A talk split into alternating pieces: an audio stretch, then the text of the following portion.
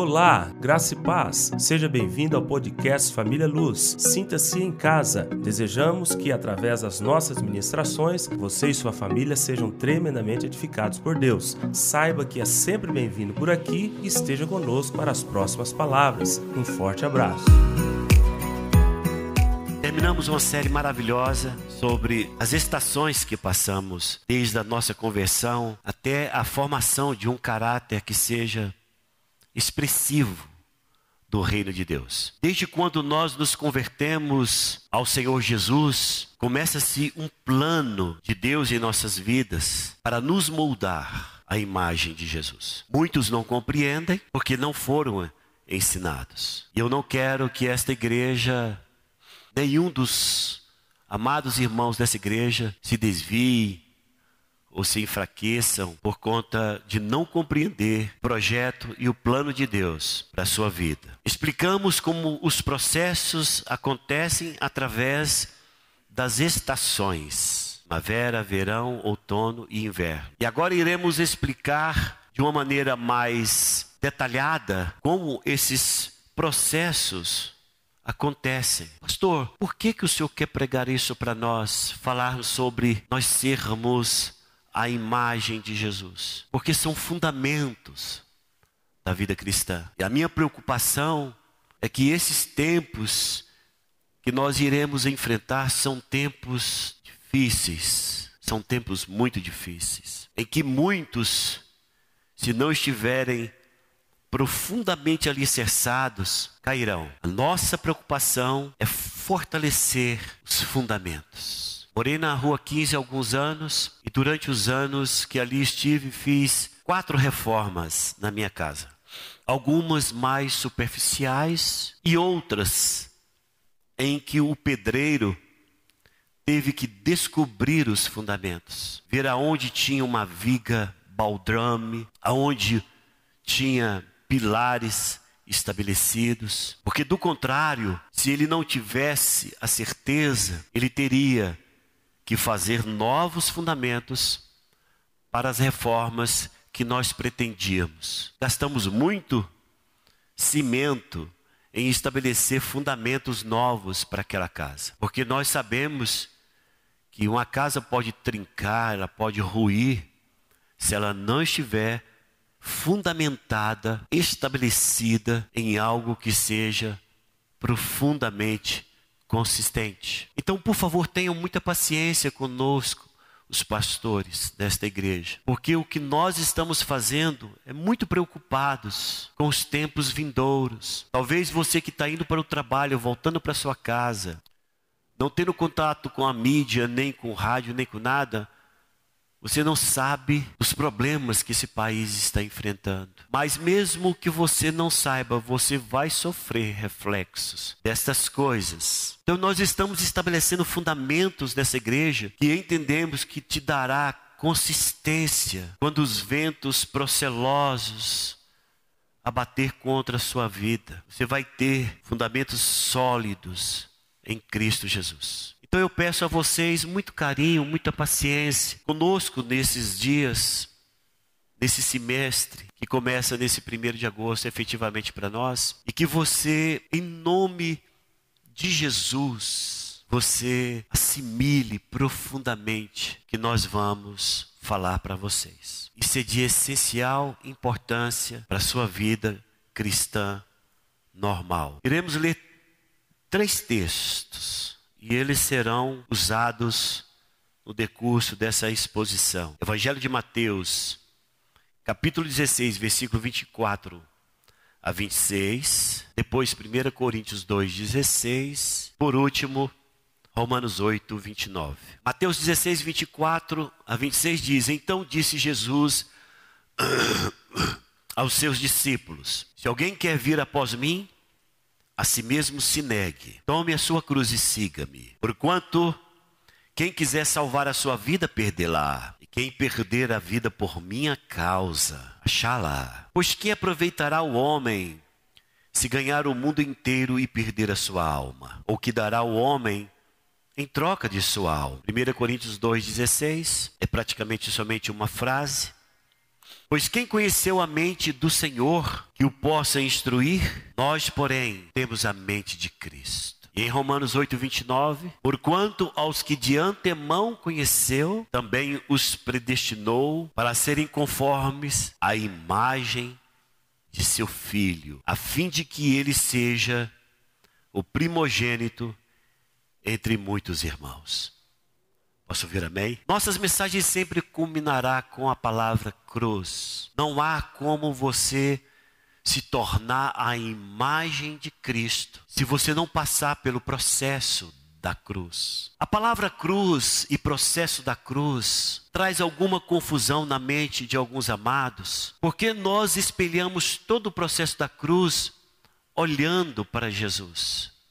E o que muitos não entendem é que a cruz para Cristo, ela foi natural.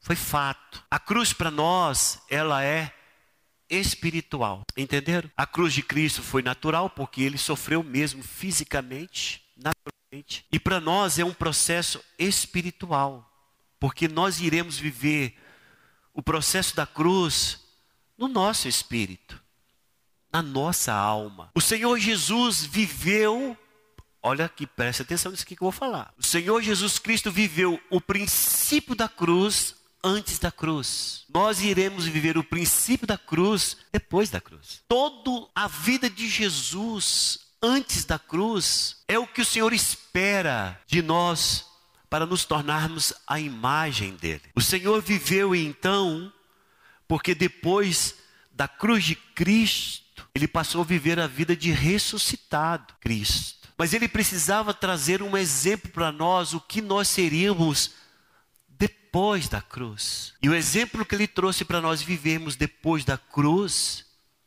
é toda a sua vida antes da cruz. Nasceu de Maria, ficou um Deus subjugado a direções de pais terrenos.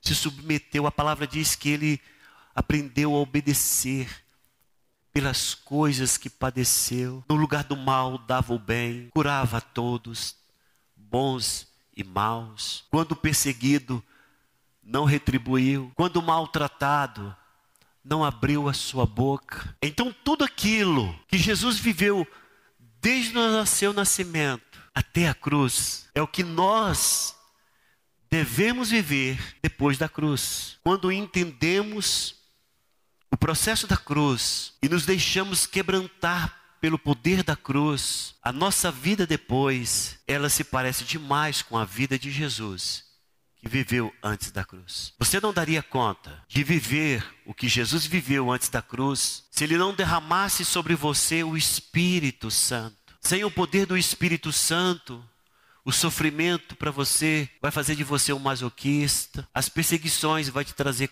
é, é, complexo de rejeição. A violência com você vai fazer você vingativo.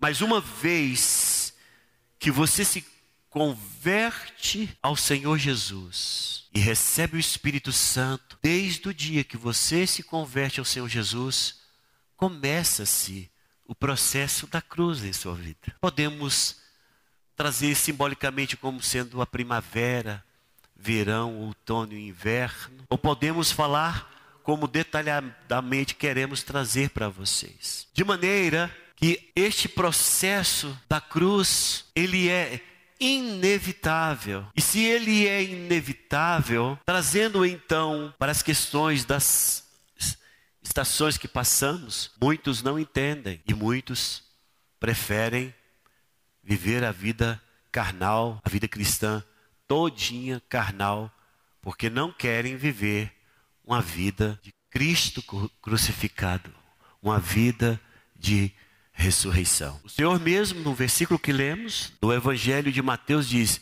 Você quer vir após mim? Quer ser a minha imagem? Elder, você quer pisar aonde eu pisei? O seu destino, então, é a cruz. É importante compreendermos, e isso aqui é um adendo que eu faço ao nosso estudo, a nossa palavra, de que a Bíblia nos apresenta, pelos relatos do tratamento de Deus na vida dos discípulos, três aspectos importantes na cruz. E vamos aqui ver, tentar fazer algo semelhante, colocando dentro das estações. Aqui na primavera, você recebe a obra da cruz. Não tem jeito, a palavra cruz vai surgir em todo momento. O que é a obra da cruz, pastor? É o que o Senhor Jesus fez por você. Você não poderia ser crucificado como Jesus, porque você tem uma natureza pecaminosa. Jesus,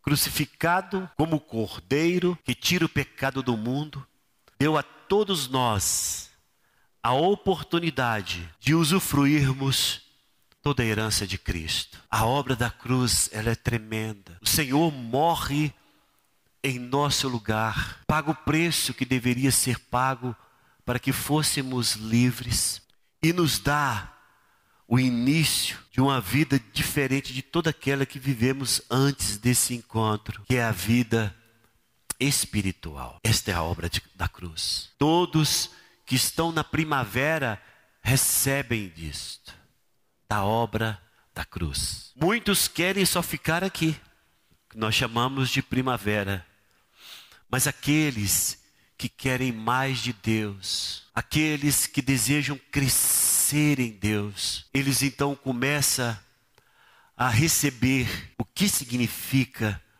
o poder da cruz. O poder da cruz, que para nós é algo que se efetua no campo espiritual. É o processo de Deus de mortificar os teus feitos da carne, de tirar a sua independência de Deus. O poder da cruz é aquela que tem o poder de quebrar todo o seu mundo estabelecido com sua escala de valores, sua conduta, seus sentimentos, e Deus implementar na sua vida um processo em que culmina em uma pessoa quebrantada, uma pessoa que consegue suportar o poder de Deus, se torna não uma pessoa apática, mas ela se torna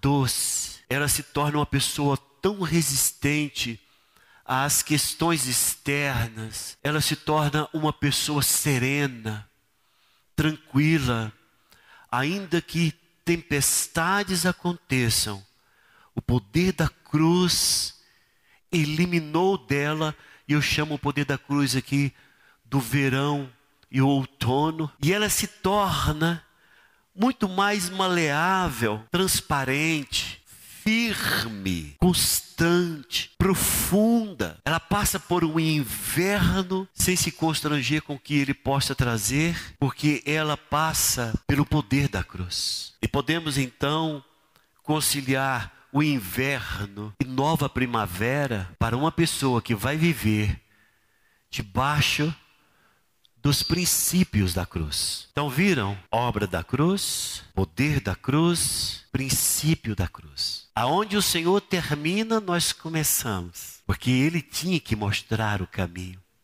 Aonde ele termina, que foi na cruz, nós começamos. Aonde ele quer nos quebrantar e nos transformar alguém que tenha o seu caráter, é o poder da cruz. E o princípio da cruz é vivermos, andarmos, falarmos como Jesus fez antes da cruz. Talvez é isso que confundem a cabeça de muitos. Quando você pergunta, você está vivendo nos princípios da cruz? A pessoa não sabe o que você está falando.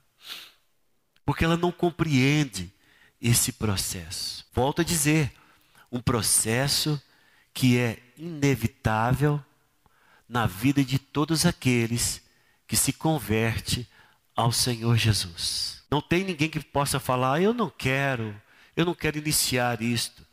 Se você não quiser continuar no processo, você para. E Paulo já retratava esse paradoxo. Crentes carnais, pessoas que creem, mas não deixam seguir a sua vida cristã. Se você não tem a sua vida transformada pelo poder da cruz, você é um cristão vacilante. Você é um cristão que vai é, no pensamento de outros. Se você não é um cristão que tem fundamentado por desejo, por perseverança, por amor, a vida, o poder da cruz, a obra da cruz e o princípio da cruz estabelecido, você é aquele cristão que é levado por qualquer vento de doutrina. E você não é uma pessoa que vai contribuir com o reino de Deus. Se nós temos um crente carnal, ele é que dá trabalho na casa do Senhor, dá muito trabalho, desconfia de tudo e de todos, falam coisas que não deve, vive a sua vida independente, não se preocupa em expressar a imagem de Jesus. E não tem jeito, irmãos. Se nós queremos crescer em Deus, vamos ter que compreender que as pressões irão aumentar. A palavra do Senhor diz em Efésios. Vamos lá, essa passagem eu até separei aqui.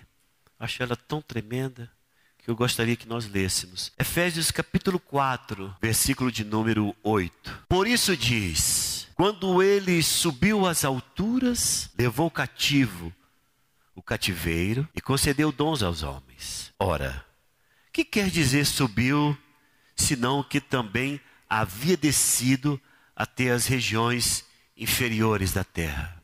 O que nós dizemos é que antes da glória para Jesus, houve a cruz para Jesus. Antes de alcançar as alturas, ele desceu no mais profundo desta terra. Se nós queremos experimentar o poder de Deus, o Pentecoste de Deus, você tem que compreender que antes do Pentecoste tem um Gólgota, o lugar em que você pode até acontecer de na pressão da vida suar gotas, como aconteceu com Jesus, como gotas de sangue. E você pergunta: Pastor, por que, que eu iria querer tudo isso? Porque foi para isso que Deus te, protege, te, te projetou. O Senhor não projetou uma igreja de crianças na fé. Ele não projetou uma igreja que seria um orfanato de crianças que não sabe quem é pai, quem é mãe e nem o que vai fazer na terra.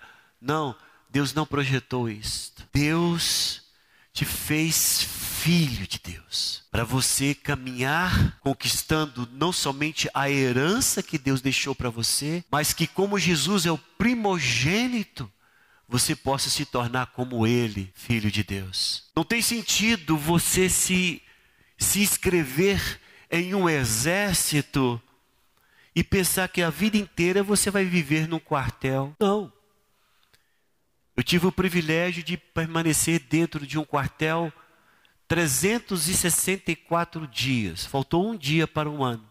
E todos os dias que eu estive naquele quartel, eu fui preparado para a guerra. Ainda hoje, talvez se me soltarem no mato e a necessidade exigir, eu me lembro de todas as armadilhas que eu aprendi no exército. Aquilo ficou introjetado em mim. Eu me lembro das, das dos trabalhos de campo que fazíamos, o capitão falava: Olha, nós vamos preparar para vocês, se vocês forem capturados e passarem por tortura, vocês terem fibra forte para não delatar nem o seu pelotão e nem o seu batalhão. E passávamos por treinamentos extremamente rígidos, porque tanto o comandante daquele daquela companhia, quanto todos os seus subordinados entendiam que a guerra se avizinhava. E eles incutiam aquilo em nós. De maneira que nós trabalhamos 364 dias,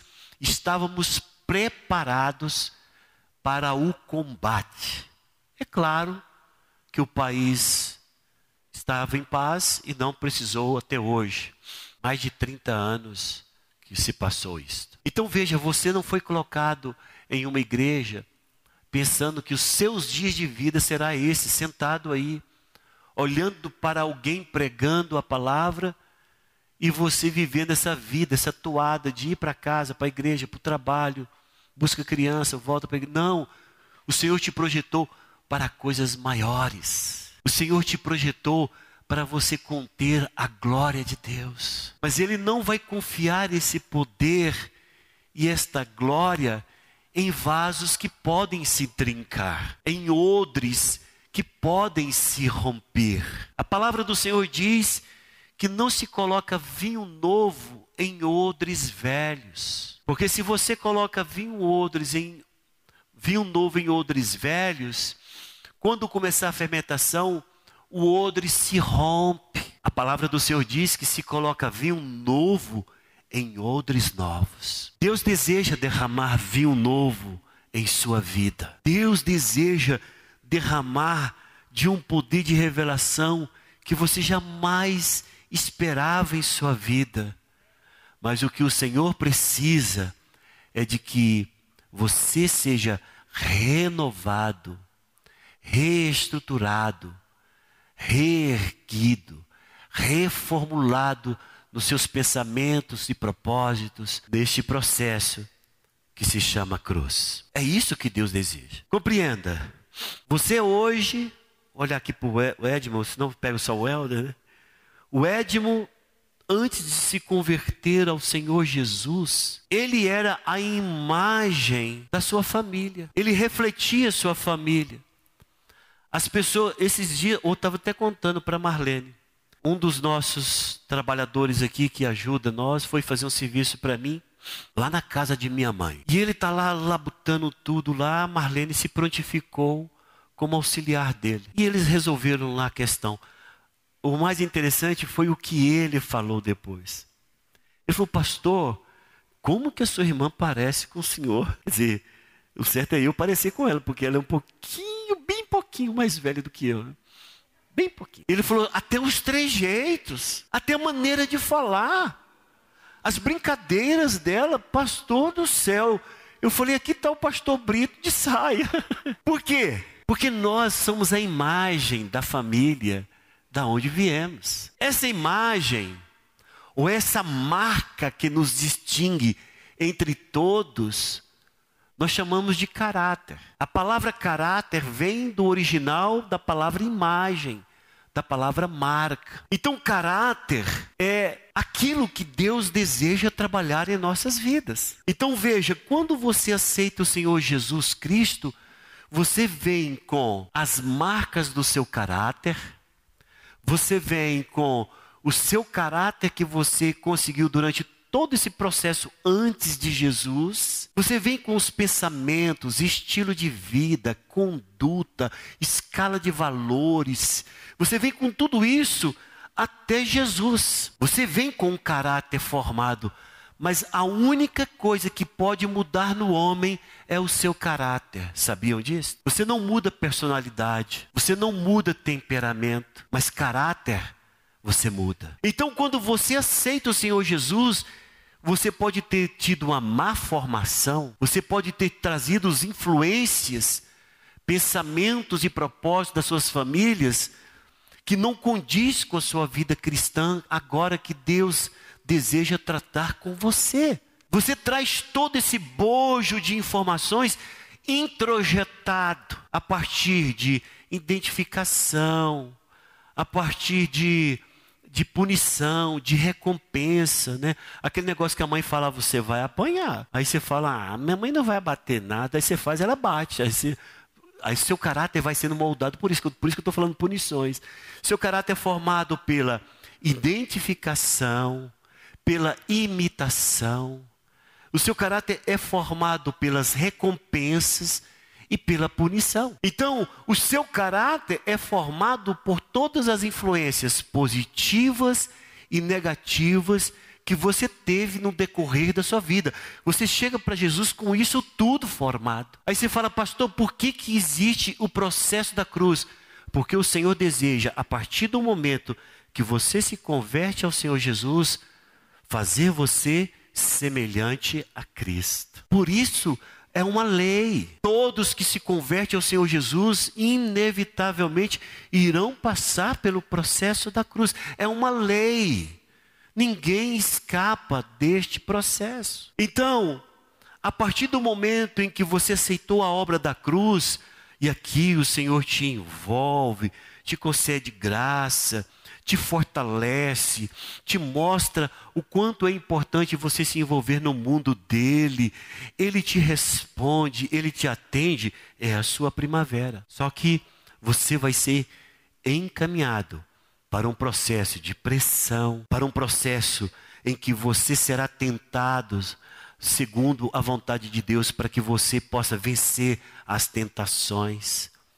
Qual o objetivo disso? Por que, que Deus faz isso conosco, pastor? Porque Ele deseja que a sua família, que veio a partir de Jesus, que era unigênito e se moldou a primogênito, Ele quer que todos os irmãos de Jesus se pareçam com Ele, a imagem de Cristo. Então, o seu caráter vai ser moldado, o seu caráter ele vai passar por pressões para tirar, para arrancar, para desterrar, para destocar, para tirar da sua vida os complexos que foram estabelecidos no decurso da sua convivência antes de Jesus, dos traumas, dos perdões que você precisa dar, dos recomeços que você precisa ter da mudança. Pastor, o que que muda? A primeira coisa que vai ter que mudar é a sua conduta. A conduta, ela diz respeito à maneira que eu me comporto diante da vida. Quais as respostas que eu dou diante das pressões? A sua conduta tem que ser mudada, porque você respondia a uma situação de forma vingativa, você respondia a um, a um vexame de forma doentia, a sua conduta não era ilibada. Aqui você queria se dar melhor em tudo. Se for para passar para trás, eu passo, mas eu, eu que tenho que sair ganhando. Eu quero, eu quero ganhar em todas as circunstâncias. É, a lei do Gerson, né, que só o Brasil conhece. Eu, te, eu quero levar vantagem em tudo. Essa era a sua conduta. Por conta disso, você fez negócios que você machucou pessoas, destruiu pessoas, machucou parentes. É, você não teve nenhum pudor de roubar, de receber propina, de pagar propina. Essa era a sua conduta. Isso tem que mudar. Isso tem que mudar. E isso se muda no processo da cruz em sua vida. Antes de conhecer o Senhor Jesus, você tinha um estilo de vida. O seu estilo de vida diz respeito à maneira como você expressa em relação a tudo, se você é um caminhoneiro, né? Já viu caminhoneiro? Todo mundo conhece um caminhoneiro no, no posto, não é isso? Você conhece o caminhoneiro de longe, porque o caminhoneiro tem uma corrente, geralmente tem uma corrente, né? Não, estou falando geralmente, não estou falando todos. Geralmente tem uma corrente, camisa sempre um pouco mais aberta, usa o shortão e a sandália, né? Então você fala assim, aquele ali é caminhoneiro, vou conversar com ele. Chega lá, você pode me dar uma informação? Aí ele fala, por quê? Não, porque assim, eu sei que o senhor, o senhor é caminhoneiro, não é? Mas como é que você sabe? O estilo, o estilo de vida. Então as pessoas, o estilo de vida é como você se expressa para a sociedade. É a maneira como você se apresenta e todos te reconhecem. Então tem pessoas que gostam de mostrar que ele é o valentão, né? Então é um cara que sempre arrogante, é um cara que sempre, entendeu? Olha todo mundo por cima e está sempre olhando para o outro perguntando o que, que foi, o que, que foi, cara, o que, que você está encarando. É geralmente assim um arrogante. O estilo de vida dele expressa um conteúdo de informação que ele teve, das influências, talvez o que mais arrumou na vida dele foi a, a negativa. Ele acumulou aquilo e se expressa daquela forma. O estilo de vida é aquilo que ele se apresenta em várias situações. Talvez você entrou aqui mentindo, talvez você entrou aqui roubando, talvez você entrou aqui numa vida de prostituição. Isso é estilo de vida. Você entrou aqui falando que trair a esposa com a amante não teria problema nenhum. Isso aí toda mulher, todo mundo, toda mulher sabe que o marido tem outra amante. Era o pensamento. Antigamente era isso. Às vezes você entrou aqui dizendo que quem manda aqui sou eu, se não for eu, eu quebro o pau. O seu estilo de vida no processo da cruz vai ser mudado. O que o Senhor deseja no processo da cruz é te quebrantar, é te mostrar que todos estes valores, eles se perdem quando você vê a glória de Deus. Você conhece alguém que está no processo da cruz ou que já vive no princípio da cruz? É doce, é tranquila, é abordável. Todo lugar que você chega, você tem lugar nela. É ensinável, tem um coração transformado. Então, conduta, estilo de vida e escala de valores são três coisas que irão ser mudadas na sua vida espiritual se você deseja estabelecer-se no processo do tratamento que Deus tem para a sua vida. O que, que é mais importante para você? Nós tivemos casos nessa igreja que depois de Deus, a pessoa amava mais a bola. Olha, nós tivemos durante mais de 20 anos crise no relacionamento conjugal desse casal porque a esposa falava: Você não pode amar a sua bola mais do que a mim. E ele falava: Eu amo a bola. Se for para deixar, pode deixar, porque eu não vou deixar o meu time, não vou deixar de jogar minha bola, não vou. Escala de valores. O Senhor vem para restabelecer uma nova escala de valor, valores em sua vida. Pastor, como isso acontece? Através das permissões do Senhor nas tentações, nas pressões, nos vexames, nas frustrações, naquilo que você fala, meu Deus, por que, que isso está acontecendo comigo? Quando você estiver falando isso, meu irmão, significa que a cruz está operando em você. Pastor, como é que é o processo da cruz? O processo da cruz é desta forma, irmão. O processo da cruz é, às vezes você vai orar, parece que Deus se distanciou de você, parece que as pessoas se afastaram de você, parece que todo mundo está contra você, parece que você não consegue mais caminhar. E esse negócio, essas pressões, não é para te tirar de Deus. É para mostrar para você que você sem Deus não pode fazer nada. Escuta, o Senhor não está querendo, o Senhor não é um sádico que está de trás da porta com um porrete para bater na sua cabeça. Não, não, não é isso não. É porque o Senhor disciplina os seus filhos. Ele disciplina os seus filhos porque Ele nos ama. Ele diz: qual o pai que não disciplina seus filhos? Ele diz: eu vou, eu disciplino vocês porque vocês são meus filhos.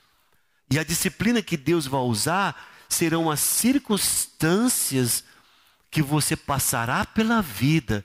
Volto a dizer: de vergonha, de vexame, de esquecimento. As pessoas esquecem de você, esquecem do seu aniversário. Ah, dá problema em todas as áreas, às vezes no trabalho, e você fala: Meu Deus, o que está acontecendo? É Deus permitindo um processo para te jogar direto para o trono e dizer: Pai, eu não dou conta. Eu declaro minha profunda e total dependência do Senhor. E eu lhe clamo: resolva essa situação.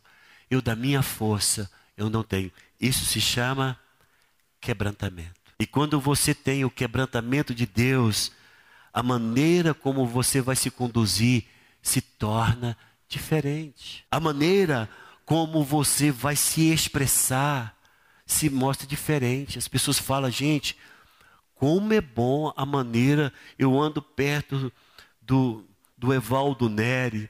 Evaldo Neri trabalha no meio de tantas pessoas que não são cristãs, com tantos exemplos que não sejam ideal, mas a conduta do cara é diferente. A maneira como ele expressa é diferente. O estilo de vida dele é diferente. Olha lá, os amigos dele estão tomando cerveja. Ele está aqui quieto, lendo a sua Bíblia. Então só, imagina, estou logo cobrando aqui, tá, Evaldo nele. Os colegas estão fumando e bebendo. Ele está aqui lendo a Bíblia.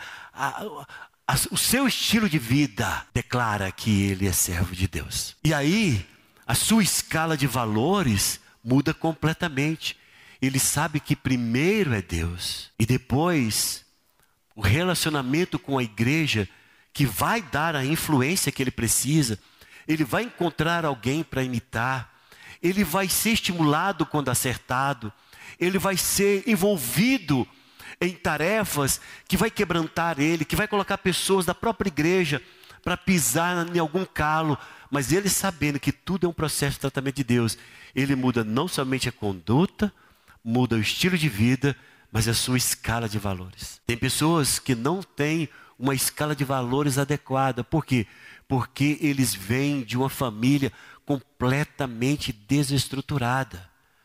Mas eu digo para vocês, tanto aquele que veio de uma família estruturada, como de uma família desestruturada, eles terão que passar por esse funil de Deus e eles responderem positivamente a esse processo, que volta a dizer, ele não é se você quer, é uma lei que opera na vida de todos aqueles que aceitam o Senhor Jesus como Senhor e Salvador de suas vidas. Eu quero saber de você, meu irmão. Fala, responde para você mesmo. Meu Deus, eu quero a cruz?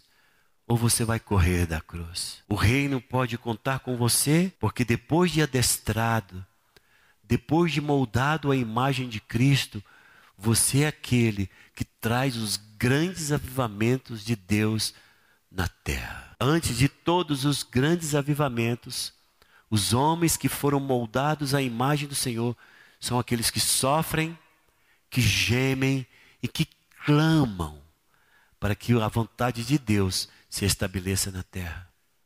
Isso não vai acontecer com crente criança. Isso não vai acontecer com crente que foge. Isso não vai acontecer com crente carnal. Isso vai acontecer com crente que estão dizendo: Senhor, aprofunda os teus alicerces em mim. Fundamenta essa casa na rocha. Estabeleça os teus princípios, os teus valores.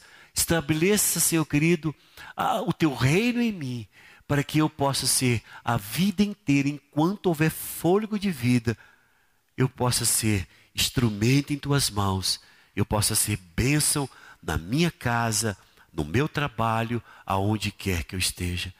Porque se você não desejar, Deus não vai fazer. Mas agora eu digo para você: é importante que você veja este processo e possa dizer: Eu quero, eu aceito, em nome de Jesus. Posso ouvir amém?